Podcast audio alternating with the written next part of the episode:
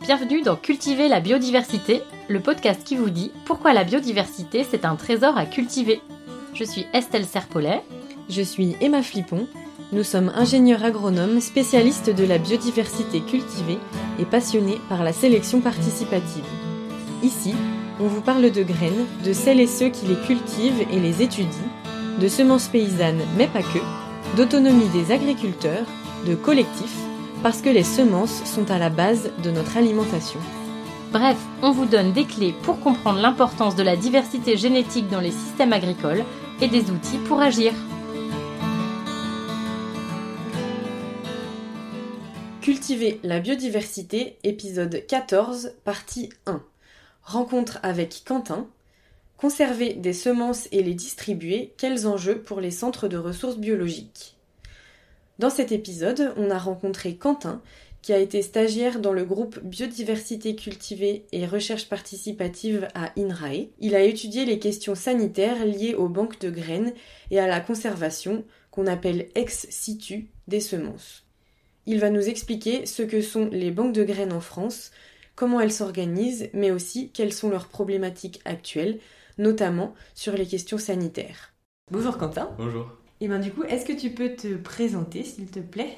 Moi je suis étudiant en deuxième année de master à AgroParisTech dans la formation ACTES, dire agroécologie, connaissance, territoire, environnement et société.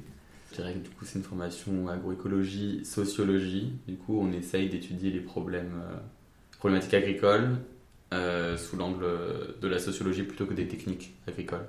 Euh, je termine du coup mon master 2 avec un stage de recherche à l'INRAE de Rennes, à l'UMR Baga. Euh, donc ma tutrice de stage c'est Véronique Chable et le sujet de mon stage euh, s'inscrit dans le cadre d'un programme INRAE qui s'appelle CRB Risque. Ok, et qu'est-ce que ça veut dire? Ça veut dire que ça- on étudie les CRB. Donc les CRB c'est les centres de ressources biologiques. On peut résumer pour grouper, c'est les banques de graines, les banques de gènes, euh, les conservatoires. Mais les CRB spécifiquement, c'est un terme générique pour désigner les centres de ressources biologiques qui sont gérés par l'INRAE. En France, du En coup. France, ouais, c'est ça. Dans d'autres pays, c'est différent, mais en France, c'est ça. On a du coup donc, 21 CRB, dont seulement 16 qui sont INRA, d'autres sont gérés par d'autres institutions. Au niveau des plantes, Et du coup, peut-être euh, pour revenir euh, un peu au- à la base, est-ce que tu peux nous expliquer, euh, on l'a déjà un petit peu expliqué rapidement dans quelques autres euh, épisodes, Ouais. mais est-ce que tu peux nous expliquer ce qu'est euh, une banque de graines à la base Ouais. et du coup euh, peut-être les spécificités ensuite des CRB français? Bah, du coup, les banques de graines, les banques de gènes, c'est des... des centres en fait qui maintenant font quand même assez peu de prospection, mais qui en ont fait beaucoup par le passé, pour en gros aller récupérer un certain nombre de variétés qu'ils- que les centres estimaient euh, de valeur pour euh, l'agriculture à leur époque ou pour le futur. Bah, après, ça dépend à quelle époque tu te places, parce que les premières euh, banques de graines, c'était celles qui partaient de Russie avec Vavilov, qui allait chercher plein de graines dans plein d'endroits du monde de manière complètement déréglementée, donc il allait se servir auprès des populations, enfin dans les écosystèmes que les populations locales avaient maintenus et que les populations locales avaient diversifiés. Et donc euh, les premiers centres, c'était vraiment je viens, je me sers et je ramène ça dans un centre, parce que je sais que ces graines-là peuvent avoir un intérêt pour l'agriculture de mon pays. Ok, ah oui, c'était vraiment avec un objectif. Oui, euh, c'était avec un objectif vraiment. C'était euh, augmenter euh, les rendements, améliorer les variétés de, des pays. Donc après, il y a eu pas mal d'évolutions. Et donc, tu as eu un certain nombre de, de textes internationaux qui ont été ratifiés, notamment la Convention sur la diversité biologique et le traité international sur les ressources phytogénétiques pour l'alimentation, l'agriculture et l'alimentation Donc le TIRPA, pour euh, mieux euh, sécuriser du coup l'accès à ces ressources. Et du coup, bon, entre ce temps-là, tu as un certain nombre de centres qui sont créés dans, di- dans différents pays, dont les CRB en France, donc qui ont continué de ces missions un peu de prospection, d'échange de graines, pour en avoir des collections de variétés euh, pour l'agriculture. Euh, mais du coup, c'est vraiment des structures où c'est des, des graines qui sont conservées. Oui, c'est des graines, ouais. Ouais, c'est vraiment, il y, y a des frigos. Avec... Après, ça dépend des variétés, enfin des espèces, quoi. Ok. Donc, oui, les CRB, ils sont, dif- enfin, ils sont en France en tout cas, c'est une spécificité française. Ils sont, les CRB, ils sont ils ont chacun une, une espèce en fait, un groupe d'espèces dont ils sont responsables. On va avoir le cerbère citrus en Corse, le cerbère aliacé en Bretagne, le cerbère prunus en Aquitaine, donc qui vont gérer des genres d'espèces parce que du coup chaque espèce a des techniques de conservation qui Mm. sont différentes. C'est sûr que pour les céréales, on va juste conserver les graines. Pour les arbres fruitiers, on va conserver du coup bah, des arbres en fait, donc on va les Oui. regreffer. Pour les aliacées, euh, c'est plutôt euh, de la conservation euh, de graines, mais par exemple, tu prends l'igname ou la pomme de terre, c'est des conservations en culture in vitro, vu qu'il y a pas, de- c'est vu que c'est de la reproduction végétative et pas de la reproduction sexuelle. Oui, reproduction végétative, du coup, c'est reproduction par, euh, par exemple, pour l'igname, par le bulbe. Ouais, par le, par le bulbe, oui, tu ça, vas reprendre ok. le bulbe, oui, et tu vas ensuite reprendre le bulbe que tu vas re- remultiplier, c'est pas avec les graines quoi. Ok. Donc si tu le, rem- si tu le remultiplies pas tous les ans, en fait, bah tu perds Ok. euh, parce que tu peux pas conserver la graine, il faut le remultiplier tous les ans. D'accord. Oui, donc c'est des choses hyper spécifiques. Et du coup, tu parlais juste euh, de, du tire-pas Mm. et euh, tu disais que euh, c'était l'objectif de réglementer un peu comment euh, récupérer les semences. Ouais. Est-ce que tu peux juste en dire un tout petit peu plus là-dessus? Enfin, c'est quoi ces réglementations et est-ce que c'est par rapport au peuple justement chez qui on va aller chercher qu'on a créé cette réglementation? Bah déjà peut-être on commence par la CDB, la Convention Ouais. sur la diversité biologique. En fait avant, après la biodiversité et donc les, enfin, les semences, euh, bah, elles étaient considérées comme un bien commun. C'est-à-dire que tout le monde pouvait venir se servir, prendre le truc, le ramener chez soi et tout ça c'est super, c'est génial. Sauf que les efforts, on va dire, de collecte et de conservation ont été mis en place majoritairement par les pays du Nord. Et les premières banques de graines ont été mises en place dans les pays du Nord en fait. Donc, euh, c'était un discours qui était, enfin, qui favorisait complètement en fait l'appropriation des semences par les pays du Nord, parce que c'était eux en fait qui mettaient les moyens pour les pays du Sud n'allaient jamais chercher nos semences en fait.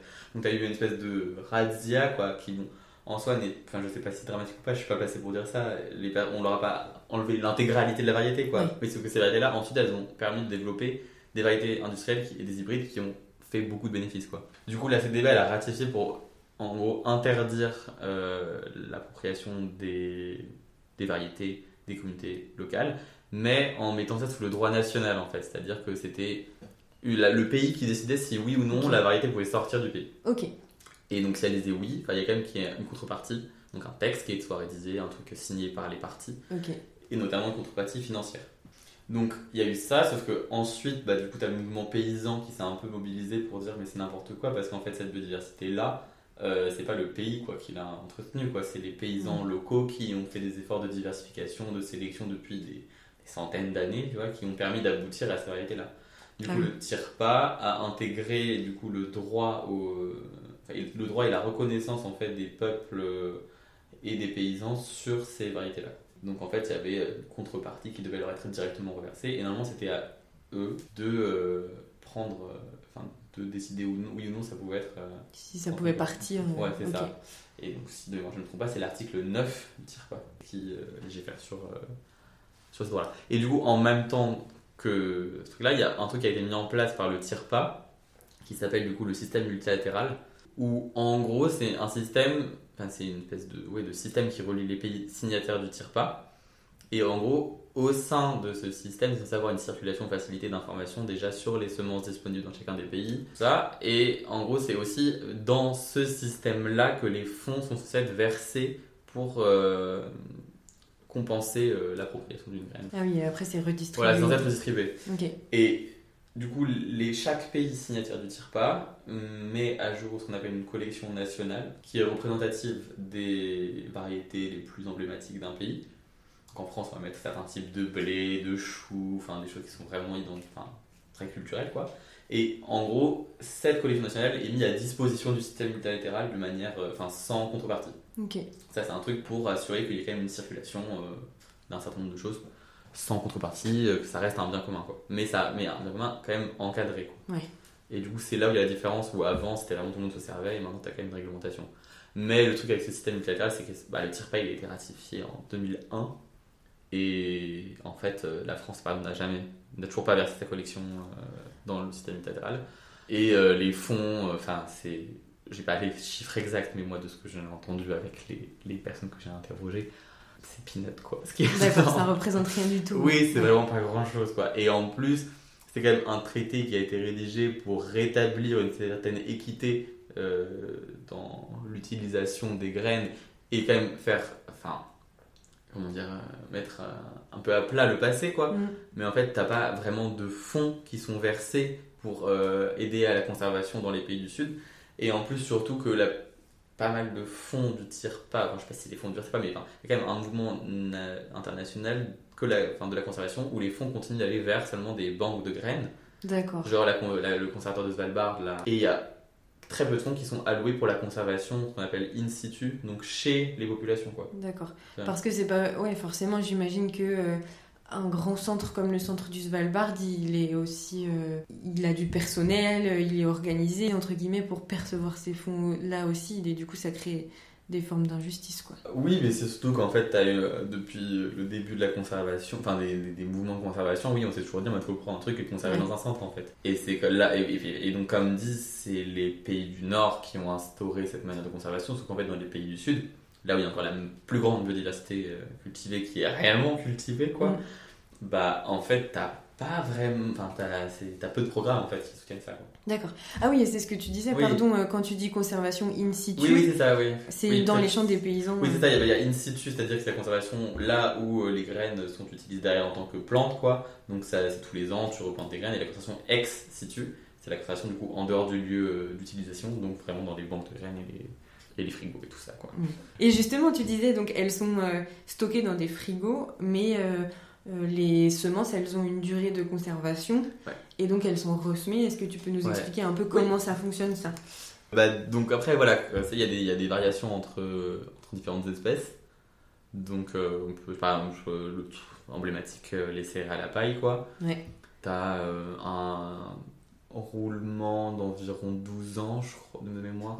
C'est à peu près tous les 12 ans. qu'on enfin, voilà, y il y a toutes les variétés de blé. Donc il y a un, un- un inventaire. On les, les gestionnaires savent à quelle date tel blé a été ressemé, combien de graines il a, enfin à peu près tout ça, quoi. Et on va dire tous les 12 ans, il va ressemer un certain nombre de variétés qui arrivent à expiration, on va dire, Mhm. pour les faire pousser, pour ensuite du coup aller récupérer les graines et ensuite les remettre dans des frigos. Donc il y a la conservation en frigo et la conservation en congélateur. D'accord. Ah oui, c'est pas pareil. C'est pas pareil, donc Ok. congélateur ça dure plus longtemps que le frigo. Ouais. Alors, je sais plus les chiffres exacts, là, je vous avoue, mais euh, pour le blé ça fonctionne comme ça. Après, pour euh, si je, les, les arbres fruitiers, bah, l'arbre tant qu'il se porte, euh, on, le garde quoi. Et après, il est greffé? Il est greffé, ouais. Ça Ok. marche par greffe. C'est pas, c'est quasi, c'est pas par euh, le noyau, quoi. Ouais. De toute façon, c'est toujours par des greffes. Les plantes maraîchères, les roulements sont plus courts. Genre, ouais, c'est entre 5 et 7 ans, je crois. Ok. Après, il y a toujours des surprises, hein. Parce que Mhm. des fois, ça dure, ça me- parce que du coup, là, par exemple, je revoyais, je réécoutais un entretien avec euh, un, un gestionnaire du GVS qui me disait qu'il avait reçu des collections d'oignons qu'il est dans des congélateurs depuis 30 ans, alors que normalement, euh, le- l'oignon, ça se conserve euh, une dizaine d'années, quoi. Enfin, même moins que ça, tu vois. Mais en, mais en frigo, pas en Oui. congélateur. En fait, personne ne savait, parce que personne n'avait testé en congélateur, de ce que lui me disait. D'accord. Et en fait, du coup, il s'attendait- à un taux de germination absolument horrible, Oui. genre de 5%. Ouais. Et en fait, il a eu un taux de germination de 90%. D'accord. Il avait planté 10 000 graines, donc il avait énormément d'oignons, tu vois. Donc euh, il y a ça, donc il y a le roulement au niveau des. euh, Voilà, un annuaire, ils savent, un inventaire, ils savent où est-ce qu'ils en sont, quel plan doit être semé à quel moment. Euh, après, donc ça dépend des. des- Après, il y a les espèces qui sont allogames ou les espèces qui sont euh, autogames. Ouais. Donc on va essayer de séparer les espèces qui sont du coup allogames pour euh, éviter qu'elles se croisent. Et les espèces autogames, C'est plus facile. plus facile à gérer quoi. Ok. Après, donc il y a les espèces à multiplication végétative, donc comme l'igname par exemple. Mhm. Donc l'igname, c'est euh, tous les ans, on, on récupère un tubercule qu'on replante en fait l'année d'après. Et donc une plante doit faire plusieurs tubercules, donc on en récupère un et puis tu replantes. Mais en même temps, tu as la conservation, in- enfin la culture in vitro aussi. Du coup, on va juste récupérer des cellules du méristème. Bah, le méristème, c'est les cellules euh, souches en gros qui sont présentes à la base euh, de la tige, enfin en, en haut de la tige quoi. Donc on récupère ces, ces cellules souches là et en gros on les met dans un milieu de culture euh, nourricier quoi pour que ça se maintienne. Et quand on a besoin de redévelopper une plante, bah, tu prends juste ça et tu le remets en En culture culture. et ça fait un igname quoi en gros. Ok.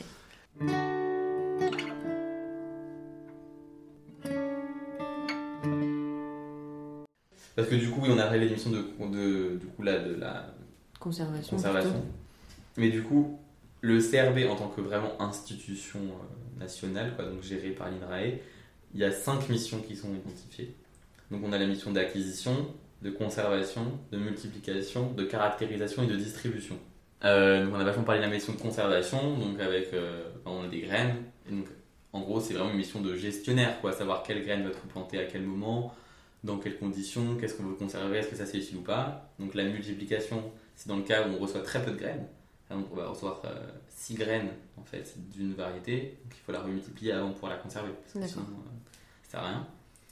Euh, la caractérisation, du coup, c'est quand les CRB reçoivent des variétés qui ne sont pas connues, dont le nom n'est pas vraiment connu, ou dont les caractéristiques ne sont pas connues. Donc, euh, notamment dans un contexte agricole, il faut les caractériser avant que ça puisse avoir un intérêt pour euh, les utilisateurs finaux. Euh, L'acquisition, donc on en a parlé de comment ça se faisait avant. Mm. Maintenant, c'est plus, euh, bah, comme toutes les banques sont plus ou moins en contact les unes avec les autres, elles ont toutes euh, des banques de données de leur variété. En gros, elles cherchent, euh, elles vont chercher dans les centres qui les intéressent s'il n'y a pas une variété qu'ils n'ont pas, qui pourrait avoir un intérêt pour le pays ou pour l'Union européenne. D'accord. Et du coup, euh, ils vont chercher ça. Après, l'acquisition, des fois, ça se fait aussi par des particuliers qui viennent directement voir, voir les CRB en disant Bah, moi, voilà, euh, ma grand-mère, elle a planté un pommier il y a genre euh, Mm. 90 ans. Il est là, je sais pas ce que c'est. Euh, J'aimerais bien le faire conserver. Ok. Ah oui, donc quelqu'un peut venir. Oui, quelqu'un peut venir complètement. Ok. Et donc, si c'est une variété que le CRB n'a pas, qu'ils ont la capacité pour le conserver, ils le font. D'accord. Il y a même des pays, par exemple le CRB Igname, il y avait une Igname qui était présente sur une île de la Caraïbe, mais pas, pas française, où il y avait une Igname sauvage un peu. Et en fait, il y a des, des, des gens de cette île qui étaient venus voir du coup le CRB en disant bah celle-là, nous on l'aime vraiment bien, elle est vraiment culturelle, et au bout on se dit autant la conserver, ça peut être utile. D'accord. Donc elle a mis en, elle a mis en collection, euh, la gestionnaire du Igname, elle a mis en collection une Igname euh, comme ça. Ok. Mais en tout cas, comme tu disais, il n'y a plus aujourd'hui de euh, campagne, entre guillemets, qui vont battre euh, la campagne pour en récupérer, quoi. Pas de ce qu'on m'a dit, pas de ce que j'ai vu, tu vois, mais non, je pense que quand même ça s'est arrêté. Oui, puis en plus, euh, enfin, j'ai l'impression qu'il y a déjà tellement de Oui, en fait, il y a déjà tellement de choses. Oui. Ouais. En fait, quand tu vois le CRB, c'est à la paille, mais c'était. euh, Oui, non, mais c'est vraiment énorme. Enfin, c'est vraiment, vraiment énorme. Ça compte en milliers et milliers de variétés. Mais en même temps, tu dis en milliers et milliers de variétés, mais en fait, ça reste peu Voilà. par rapport à la biodiversité en fait, qui, est, qui existait ou qui existe encore vraiment. Dans, dans- enfin, tu peux en trouver encore plus en fait euh, en, en sauvage ou en cultivé par des populations locales. Parce qu'en fait, là, là, on parle d'un centre en fait. Donc, nous, en France, on a 16 centres. Donc, chaque centre gère une variété. Donc, euh, enfin, une espèce, je veux dire un type d'espèce. Euh, ça, c'est une spécificité française. Dans la plupart des autres pays, il y a un gros centre qui gère euh, nationalement tout. Ok. Donc, je sais pas s'ils ont autant de variétés. Et en plus, il faut pas non plus oublier que c'est juste un centre. ils sont en moyenne 5 dans l'équipe. C'est pas énorme. Mm. Ils n'ont pas non plus des frigos à non plus finir. Mm.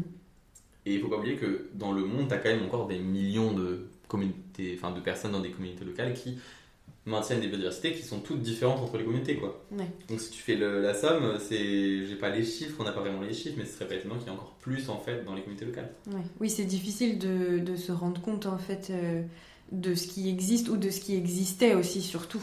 Ouais. Et puis euh, oui, une des choses aussi qu'on voyait, c'est que pour leur mission de conservation, ils conservent pas non plus des quantités par échantillon ouais. qui soient énormes, donc ça réduit aussi la diversité euh, génétique Oui, des carrément. échantillons. Quoi. Carrément, ouais. Oui, par exemple, sur le maïs, euh, c'est compliqué parce que je crois que ah, c'est le CRB à Montpellier qui conserve des variétés de maïs. Ils ont euh, ouais, euh, 400 individus, même moins que ça, tu vois, et donc c'est des, Ok. c'est des allogames, et du coup, en fait, elles se croisent. C'est, Ouais, hyper compliqué. c'est niveau de dérive génétique, c'est vraiment pas bon, quoi.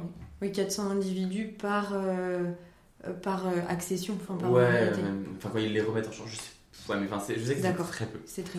Autant en blé, tu vois, bon voilà, ils sont en autogame, ils récupèrent la même derrière, c'est pas très Oui. grave, mais euh, oui, c'est peu, et en plus c'est peu, et du coup, oui, donc peu, donc par rapport à leur mission de distribution, qui est donc la cinquième et dernière mission, euh, c'est très compliqué. Mais comme ils ont peu de- d'individus de, chaque variété, peu de graines et tout ça, en fait, ils peuvent pas vraiment distribuer à grande échelle. Oui, c'est sûr. Ça reste des tout petits lots qu'ils envoient, qui sont majoritairement envoyés du coup à la recherche ou aux industries. Parce que ces acteurs-là, en fait, soit cherchent un gène, soit cherchent un truc particulier pour, pour- enfin, pondre un papier ou en mode développer une nouvelle variété, mais à partir du moment où ils ont développé la nouvelle variété, ils vont pouvoir derrière remultiplier autant qu'ils veulent. C'est pas un problème, ça, Ok. ils ont des stations. Mais pour les agriculteurs, c'est vraiment pas du tout un- une structure qui est adaptée à leur mode de fonctionnement parce que Ça voudrait dire qu'ils doivent récupérer des variétés et ensuite attendre de faire 2-3 années de multiplication en sachant qu'ils ont déjà quand même des charges lourdes de travail enfin, au Mm. quotidien. euh. Donc si en plus derrière tu rajoutes des missions de multiplication des graines que tu as Que je reçois. tu vois, ça, ça devient genre un casse-tête encore plus. Donc il y a très peu de gens qui le font. C'est des passionnés en général, des gens qui sont vraiment passionnés de diversité, qui sont souvent ancrés dans des milieux de type euh, réseau semences paysannes. C'est pas des, c'est pas l'agriculture conventionnelle qui va venir se fournir en variété auprès d'un cervé. Mais techniquement, c'est possible, enfin légalement. Techniquement, c'est possible, parce qu'en fait, si tu avais tous les agriculteurs de France qui venaient se servir dans les cervets, en fait, ça ne marcherait pas. Ce serait pas possible. Donc, clairement, la mission d'un cervé, c'est la conservation. Oui. C'est pas la distribution. Oui. Enfin, même quand ils en parlent, euh, leur cœur de métier, c'est vraiment la conservation. Ils diffusent des petits échantillons comme ils peuvent. Ils en diffusent beaucoup, hein, soit le céréal à la paille, ils en diffusent beaucoup. L'igname, pas trop. Ok. Après, Oui, ça ça, dépend. dépend. des espèces. Et en fait, tu vois, mais par exemple, ça c'est typique, par exemple, tu vois, genre le céréal à la paille, ils diffusent énormément parce que les céréales à la paille, c'est un intérêt euh, économique énorme dans le monde. Enfin, les industries euh, semencières, pour le blé, le maïs, euh, enfin, bref, tout ça. Ça a un grand intérêt économique. Par contre, l'igname, Bah c'est oui. ce qu'on appelle une culture orpheline. D'accord. Euh, et du coup, il n'y a aucun industriel qui s'en occupe, quoi. Ok. T'as pas de, par exemple, t'as pas, t'as pas de phytosanitaire sur l'igname, t'as pas de. enfin, Est-ce qu'il y a des variétés qui sont inscrites au catalogue en igname je crois pas. Non, il y a pas, je crois pas qu'il y ait de catalogue. Ok. Ok. Oui, en Donc, plus, euh, donc oui, tu voilà, vois. oui, après, oui, il y a toute l'histoire d'inscription au catalogue, de machin et tout ça. Mais normalement, les variétés qui sortent de CRB, on peut pas les inscrire en catalogue. D'accord. Il y, a un- il y a une traçabilité, ils Oui, ont les sûr. marqueurs génétiques, ils font attention à ça. Ok. Non, ça c'est. C'est pour, pour de la sélection en fait, souvent que c'est utilisé Oui. donc pour des croisements, Ouais, voilà, des choses ça, comme ça. Euh, ça. Ok. Et du coup, pour recevoir euh, les semences et pour les envoyer, est-ce qu'il y a un protocole particulier? Comment ça se passe? Bah, oui, du coup, oui, il y a un protocole particulier. Il y a déjà tout ce qui est réglementation du coup phytosanitaire. Donc moi, ça c'est par, par rapport à mon stage, c'est vraiment ce sur quoi je travaille quoi. Mm. Donc j'ai vraiment travaillé sur les réglementations phytosanitaires et en fait, du coup, à chaque fois que tu envoies un lot euh, que tu reçois un lot, en fait, la personne qui envoie euh, est soumise du coup bah, aux législations de son pays ou pour l'Europe de l'Union européenne euh, concernant les maladies. Donc nous, en Europe, l'Union européenne a rédigé un, règlement qui évolue régulièrement sur les organismes nuisibles. Donc ils sont, qui sont en plusieurs catégories. Du coup, on a donc les organismes de quarantaine, les organismes réglementés non de quarantaine et les organismes de quarantaine de zones protégées. Donc quand un expéditeur va envoyer euh, du coup c'est un son lot de graines, de, de greffons ou de germes, enfin de culture in vitro là, euh, et ben en fait il doit apposer sur du coup euh, le lot qu'il envoie donc un passeport phytosanitaire qui du coup atteste que le lot est exempt d'organismes de quarantaine ou d'organismes nuisibles manière D'accord. Parce que du coup, ça peut être du coup, euh, je veux dire, euh, un vendeur qui envoie un sélectionneur, euh, un pépiniériste qui envoie à une industrie, ça peut être euh, plein de choses comme ça. Oui, c'est pas forcément les CRB. Oui, c'est pas forcément les CRB, c'est Ouais. tout professionnel qui vend de la semence, des cultures, des griffons, donc ça, tous. Je veux dire, le conservatoire d'Aquitaine, par exemple, quand il envoyait, c'est un conservatoire en Aquitaine qui conservait plein d'arbres fruitiers, Ouais. bah, quand il envoie, quand il vendait, quand sa pépinière vendait des, greffons. des greffons à des professionnels, il devait apposer le papier, enfin le passeport phytosanitaire. Quoi. Ok.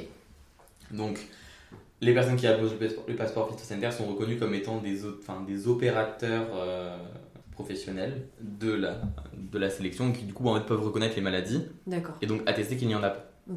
Ah oui, ils internalisent entre guillemets le test quoi. Oui, c'est ça, c'est Ouais. ça. Et puis après, il y a des tests aléatoires maintenant qui sont faits. C'est Ok. assez récent, ça, ça fait quelques années que c'est comme ça. Avant, c'était le, les autorités sanitaires qui venaient dans chacune des exploitations pour faire les tests. Et Ok. s'ils voyaient un truc, c'était en mode pépinière fermée.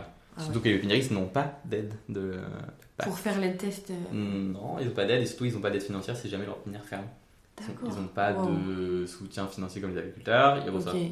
peu ou pas d'argent de la PAC. Donc c'est assez dramatique si euh, par exemple on détecte une maladie sur ta pépinière et qu'on te la ferme derrière. D'accord. Et là, c'est plutôt des tests aléatoires du coup. Ou- Maintenant. Maintenant, ouais, c'est ça, c'est un peu plus aléatoire. Et en gros, toi, en tant que pépiniériste, par exemple, je dis pépiniériste tout à l'heure parce que c'est le truc le plus compréhensible, je pense, compréhensible, bah, tu dois te faire euh, enregistrer auprès de la DGL ou de la DRAF, D'une autorité. une euh, autorité, ouais, ouais. euh, pour dire, bah, moi, je suis opérateur professionnel euh, et du coup, je veux pouvoir apposer des passeports phytosanitaires. Et, mais c'est vrai que c'est un problème, par exemple, pour pas mal de petits sélectionneurs, petits pépiniéristes, en fait, parce qu'ils n'ont pas les connaissances, ça leur demande une charge de travail qui est vraiment assez énorme, franchement. Euh, et du coup, en fait, euh, c'est compliqué parce qu'il y en a beaucoup qui sont juste pas dans les, dans la, qui n'ont pas la capacité en fait de respecter ça. Quoi. D'accord. Donc, dans les maladies euh, qui sont euh, réglementées en Europe, donc on a les organismes de quarantaine. Donc, ceux-là, s'ils ils sont détectés, c'est vraiment genre aucune diffusion, en général destruction du matériel, ces Destruction zones des de, lots, quoi. ouais, destruction des lots, de même tous les lots qui peuvent être contaminés dans un périmètre parfois de 500 mètres ou d'un kilomètre. Ça veut dire que si toi, ton voisin pépiniériste, ils ont détecté la charca dans, ton, dans leur verger et que son arbre, il est à moins de 500 mètres du Il tien, détruit. bah, toi, tu es considéré comme étant dans la zone de quarantaine et que du coup, tu dois appliquer les procédures de quarantaine. Et donc, c'était. enfin, Bah, J'ai parlé avec une, une sélectionneuse pépiniériste tout qui disait que c'était vraiment l'angoisse. Oui, puis c'est Mm. vraiment un, un seuil de détection, c'est-à-dire que Ouais. Par exemple, si on dit euh, il y en a un tout petit peu, mais il est là, c'est détruit. Il n'y a pas de seuil euh, minimal en pour les, pour les ah, non, ouais, quarantaine, il est là, euh, même si c'est une bactérie, D'accord. C'est tout détruit. c'est tout détruit. Ok. Donc voilà, donc ça c'est les organismes de quarantaine. Donc ensuite on a les organismes réglementés non de quarantaine. Donc c'est en, donc en gros tu as un duo, on va dire, t'as un- eux pour eux tu as un seuil en fait de- d'acceptabilité et de détection. Bon, il est à zéro pour la majorité d'entre eux, mais il y en a certains qui sont un peu au-dessus. Un peu quand Donc même. t'as le droit d'avoir 5% du truc. Donc en cas de détection de RNQ, t'as, une- t'as plein plein de méthodes et de... Enfin voilà, il y en a qui m'ont dit... Enfin, pour certains ça va être la destruction, pour d'autres ça va être juste la, la quarantaine. Enfin voilà, il y a plusieurs méthodes de gestion. Et euh, du coup pour le cas des ORNQ, du coup si c'est détecté, t'as interdiction du coup de diffuser vers euh, des... dans un but commercial quoi. Mais par contre, tu as le droit de diffuser du coup pour de la recherche. C'est-à-dire que des CRV en gros peuvent diffuser entre eux du coup des semences qui dans lesquelles il y a une présence d'ORNQ. Mhm. Donc ça, ça c'est l'exception qu'il y a. Et du coup ensuite, les risques de quarantaine de zones protégées. Voilà. Donc là c'est des, c'est-à-dire que c'est des, il y a certaines zones où on sait qu'il y a un pathogène qui est là. On n'arrive pas à l'éliminer on sait qu'il est présent, mais du coup, en gros, quand tu vas faire sortir une, un lot de cette zone-là, tu vas devoir faire le test en plus pour cette maladie-là. D'accord. En gros, tu rajoutes un truc sur les tests. quoi. Mais tout ça, c'est ça, c'est pour les l'Europe. au sein de l'Europe, tu vois. Et bon, après, je te donne un exemple. Par exemple, tu vois, il y, a des- y a des espèces qui n'ont aucun organisme de quarantaine, genre les céréales à la paille. Ok. Donc en fait, comme il n'y a que des organismes réglementés non de quarantaine, en tant que générateur de CRB de, cette de ces- de ces variétés-là, tu imposes juste ce truc parce que tu sais qu'en fait, à, à vue scientifique, en fait, tu n'auras pas de problème. quoi. Ok. Vu que c'est que des ORNQ, donc c'est légal, il n'y a Mm. pas d'OQ. Donc, euh, tranquille. Par contre, pour les trucs genre prunus et tout, il y en a plein. D'accord. Ouais, c'est vraiment plus compliqué. Les plantes maraîchères et tout, c'est beaucoup plus compliqué parce qu'il y en a vraiment. Ok.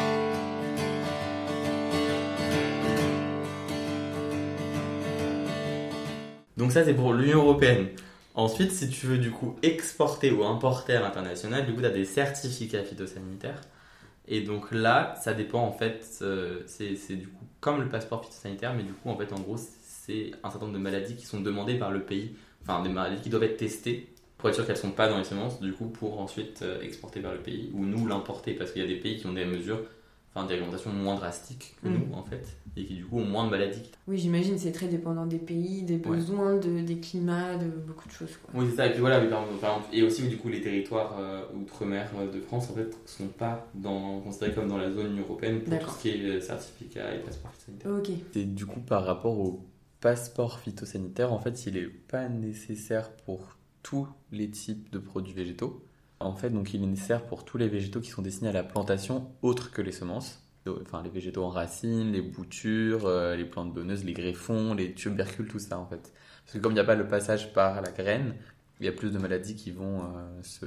qui peuvent être présentes en fait. Mais du coup, il est aussi nécessaire pour euh, les bois non traités de platane et de noyer, par exemple. Mais qui sont envoyés en tant que bois. En tant que bois, ouais, parce que du coup, il peut y avoir des maladies. euh, donc, là, enfin, je ressortis les textes, hein, c'est donc toutes les espèces de juglance, platanus et prérocaria. Et du coup, il y a certaines semences, en fait, qui nécessitent un passeport phytosanitaire, parce qu'en fait, il y a certaines semences sur lesquelles on a identifié des organismes de quarantaine et des organismes non réglementés de quarantaine. Euh, D'accord. réglementés non de quarantaine, pardon. Donc, toutes les semences n'ont pas euh, ces organismes-là. Donc, à partir du moment où il n'y en a pas, tu n'as pas besoin de faire un passeport, un passeport phytosanitaire. Donc en tant que vendeur, il faut que tu saches euh, en gros euh, Ouais, euh, quelles, quelles semences sont soumises à ce passeport ou pas. Quoi. Ouais, en fait, il y a une liste qui a été mise à jour, la régul- enfin, c'est avec la réglementation du, de 2019 là, du, du Parlement européen. Et donc, ils ont mis à jour énormément d'ORNQ. Et du coup, c'est un gros problème pour beaucoup de, de professionnels parce qu'en fait, Ouais, c'est ce que je disais pour le CRB euh, prunus, par exemple, en fait, euh, ils ont 100% de leurs plants qui ont des ORNQ, quoi. Je crois. Ah ouais. Non, qui sont virosés, qui ont des virus, et il y en a 50% de ces virus-là, c'est des ORNQ. Et que donc le passeport phytosanitaire, il est nécessaire si on l'envoie du coup vers un opérateur professionnel. Donc quelqu'un qui va utiliser en fait le végétal pour euh, multiplier de la semence, euh, enfin dans un verger, dans un pépiniériste, tout ça, enfin, dont le, le végétal va être euh, va servir à vendre derrière des produits. Par contre, euh, donc la vente ça inclut aussi euh, le don et le troc. Et donc le passeport phytosanitaire n'est pas nécessaire quand c'est pour une mise en circulation vers un utilisateur final, donc un particulier ou un abatteur. D'accord. Donc euh, la dernière personne qui va l'utiliser en, en y ajoutant une valeur commerciale. Si c'est juste à but, euh, voilà, dans mon verger, je veux des pommes. enfin, Parce que- parce qu'en fait, ils considèrent que si tu vas vers un opérateur professionnel, ça va se rediffuser encore plus, tandis que vers un opérateur final, bah, ça s'arrête. Et du coup, euh, pour les utilisateurs finaux, c'est donc pas besoin de passeport phytosanitaire, sauf dans les cas de vente à distance, c'est-à-dire par les catalogues ou internet. Donc en fait, là il faut un passeport. Par contre, faut- en fait, quand je dis qu'il n'y a pas besoin pour l'opérateur final, euh, l'utilisateur final, c'est quand tu vas acheter en vente directe en fait. D'accord. Et pour tout ce qui est fourniture en zone protégée, donc pour zone protégée, c'est des zones qui ont été définies où à l'intérieur on sait qu'il y a un risque en fait, du coup il y a plus de restrictions. D'accord. Et il y a des végétaux qui sont, euh, il y a des végétaux qui sont soumis à des exigences en plus dans certaines zones parce qu'on sait qu'il y a par exemple xylella Ok. et que du coup quoi qu'il arrive en fait il faudra faire le, le test quoi. Merci. Et du coup, à un moment, tu as parlé de, euh, de pépiniéristes ou de structures euh, plus petites qui faisaient quand même de la conservation. Oui. Donc il y a des structures qui sont pas des CRB mais qui font quand même de la conservation. Ouais. Ok. Et du coup, c'est quoi comme type de structure? Qu'est-ce Bah, que ouais. c'est quoi leur objectif euh? Euh, bah, du coup, ça va vraiment dépendre des utilisateurs, enfin des, enfin, des, des gens, quoi, enfin des structures. Ok. Euh, bon, c'est vrai qu'en général, ils conservent en termes de nombre de variétés des quantités bien moins importantes, Mhm. mais il y a quand même beaucoup d'acteurs qui le font, donc en fait, euh, enfin, je pense que, ça représente quand même une bonne, enfin, beaucoup de variétés, je pense que c'est très intéressant. D'accord. Ça peut être du coup, euh, bah, des, je sais pas moi, des passionnés qui ont décidé d'ouvrir un conservatoire de, euh, du dahlia. Vont récolter plein de dahlias et vont les faire pousser dans un jardin, d'un terrain qu'ils ont réussi à avoir par la municipalité. Ils vont réussir à avoir en mode des subventions de la région, machin, mais du coup, souvent, c'est un peu une course aux subventions pour réussir à rester. euh, À faire tenir. à faire tenir le truc parce que ça, c'est du travail. Ok. Euh, donc, euh, même si t'es passionné et que tu fais ça juste pour le plaisir sans vouloir gagner de l'argent avec, Mm. Ça demande de l'argent. Donc, il y a voilà, des trucs un peu de passionnés, euh, t'as des, des arboretums, euh, t'as des jardins botaniques, t'as des conservatoires botaniques, t'as des conservatoires régionaux, Ok. euh, t'as des associations qui vont. euh, des associations qui, genre les croqueurs de pommes par exemple, Mm. ou les croqueurs de carottes, qui ont des missions du coup de. Bah, les croqueurs de pommes, ils sont allés chercher plein de variétés qui étaient perdues un peu dans les vergers euh, de Bretagne, d'Île-de-France, tout ça. Puis ils ont fait un verger où ils ont mis toutes leurs de pommes, quoi. D'accord. Donc c'est aussi à viser, euh, j'imagine, de euh, grand public pour, euh, pour sensibiliser sur la diversité, quoi. Bah, certains, oui, clairement, Ouais. tu vois. D'autres pas du tout. D'autres, c'est des visées économiques. Enfin, Économique. Il y en a ok. qui ont des visées économiques. Si, moi, je- moi j'ai des exemples en tête. Tu vois, il y a Renova en Ariège. De base, c'est des passionnés qui se sont dit, mais c'est vrai que bah, dans les vergers de nos aïeux, euh, il y a plein d'arbres qui, enfin, qui sont là, tout seuls, qui sont en train de dépérir. Quoi. Du coup, ils se sont mis à faire de la prospection dans les vergers abandonnés. Ouais. Ils ont récupéré en gros toutes les variétés d'arbres fruitiers, notamment des châtaigniers, qui euh, étaient, euh, bah, qui allaient disparaître en fait sinon, parce qu'avant t'avais les vieux qui allaient, qui s'occupaient de leur jardin, ils Mm. sont morts. Et Mm. En fait, il y avait personne qui s'en occupait parce que les jeunes D'accord. ce rapport-là, quoi. Ouais, ils se rendaient pas compte de qu'il Oui. y avait des trucs euh, Intéressant. anciens ou Oui, intéressants, enceinte ouais. qu'il y avait une Mm. importance, euh, que ça culturel ou même économique ou agronomique, enfin, il y a des, enfin, ça peut être intéressant quoi. Mm. Et du coup, bah, Renova, là, euh, ils ont du coup fait de la prospection, ils ont récupéré plusieurs centaines de variétés euh, de, de châtaigniers, mais autres aussi, je crois qu'il y a des abricotiers, des pêchers, des trucs comme ça. D'accord. Donc ils ont, ils ont tout replanté, Mm. et en fait, au fur et à mesure, ça s'est transformé en une pépinière. D'accord. Et en fait, tous les ans, du coup, en fait, ils vendent euh, des greffons Ok. de leur euh, de, ce De la ont- de la protection, tu vois. Donc voilà, mais après, genre, ça s'est resté hyper centré, quoi. C'était pas, ils sont pas partis euh, au Pérou pour prendre les variétés euh, Mm. des Quechua, tu vois. Mm. Non, ils étaient en Ariège, ils ont pris leurs variétés dans leur département, et voilà, ils, maintenant, ils les revendent. Mais c'est pas un truc énorme. tu vois. D'accord. C'est un petit truc, tous les ans, ils font la vente générale, je sais plus comment ça s'appelle, tu vois, et Ok. ils font ça. Mais du coup, ça tient économiquement parce qu'il y a un modèle économique. D'accord. Et euh, sinon, par exemple, deuxième exemple, tu as le conservatoire d'Aquitaine qui, euh, en gros, euh, a récolté, enfin, c'était, je crois, plein de collections de différents vergers qui étaient gérés par, par la région, je sais plus quoi, mais en gros, ça, ça a perdu son gestionnaire, c'était plus géré. Du coup, il y a une association qui s'est créée pour, en gros, récupérer tous les trucs, les planter dans un jardin. Ok. Donc, un jardin, du coup, un peu botanique, quoi Ouais. où les gens pouvaient passer, visiter, rencontrer, il y avait des formations, des séminaires, des trucs comme ça, quoi. Donc de plein, plein, plein de variétés, ils, avaient, ils ont vraiment beaucoup de variétés. Et en fait, du coup, tu avais l'association, donc avec des bénévoles, Mhm. mais à côté, tu avais aussi du coup une pépinière, où du coup là, tu avais 3-4 personnes employées euh, à temps plein pour en gros la pépinière qui faisait des ventes. Mais ils conservaient plusieurs centaines euh, de variétés de tout type, quoi, tu vois. Donc c'est pas rien. Et donc voilà, t'as plein de. Et puis après, t'as des passionnés qui ont ouvert, genre le conservatoire de la rose. euh, Ou je sais pas, enfin oui, juste des passionnés, des fois qui dans leur jardin, en fait, adorent euh, tel type de plante, et en fait, on en ont plein. Ils se disent pas, oui, je conserve la biodiversité. Oui, il n'y a pas forcément cette notion de conserver un patrimoine. euh, Pas forcément, non. Après, il y a- souvent, il y a cette idée-là. En plus, il y en a souvent qui te parlent aujourd'hui de avec le changement climatique et tout. C'est vrai que c'est important de conserver des variétés. Il y en a qui le font vraiment. C'est vraiment une passion, quoi. Ok. Parce que c'est quand même lourd. euh, T'es pas euh, soutenu. Hein. Mais oui, tu parles beaucoup justement de, de soutien économique et euh, moi j'avais entendu que même les CRB en fait aujourd'hui ils sont en manque de moyens. Et ouais, ça du coup tu l'as vérifié qu'ils sont en manque de moyens. Ouais, ils sont grave en manque de moyens. Bah, en fait, là, bah, j'ai fait les journées. bon, on va commencer par les CRB déjà. Mais c'est vrai que les CRB, ils ont des manques de moyens parce qu'en fait, en gros, les CRB reçoivent quasi. Enfin, ils ont leurs frais de gestion, c'est-à-dire les salaires qui sont payés par euh, l'INRAE en général ou le CIRAD, ça dépend. D'accord. Il y a aussi certains CRB qui sont gérés par le CIRAD, notamment celui de Guadeloupe. Et donc les frais euh, ouais, donc de fonctionnement, on va dire, sont payés. Mais en fait, si par exemple un frigo tombe en panne, en fait, ils doivent sortir, enfin, ils doivent proposer un projet pour recevoir les financements pour acheter racheter, le frigo. Donc en gros, ils doivent développer un projet scientifique où ils disent, où ils doivent décrire l'importance du frigo, dire pourquoi il faut un frigo dans ce projet-là pour pouvoir en racheter un. Mais s'ils disent juste mode, mon frigo est tombé en panne, je ne peux plus faire mes missions de conservation, Ça marche pas. ça marche pas.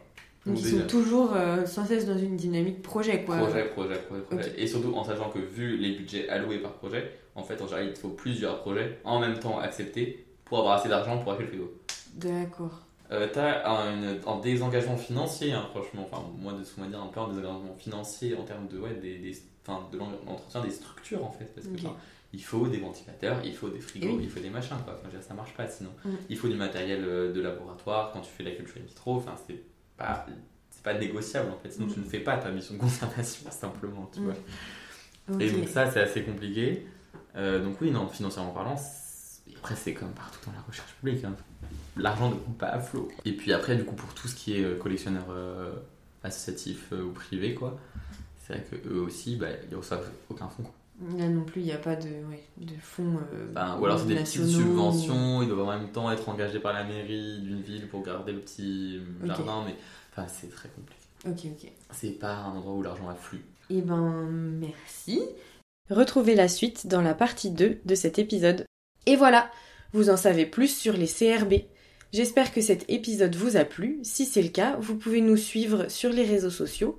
On est sur LinkedIn, Instagram et Facebook. Ou encore mettre des étoiles sur Spotify ou Apple Podcast. N'hésitez pas non plus à nous contacter sur les réseaux sociaux ou par mail si vous avez des remarques, des questions ou des sujets que vous auriez envie qu'on traite dans ce podcast. À bientôt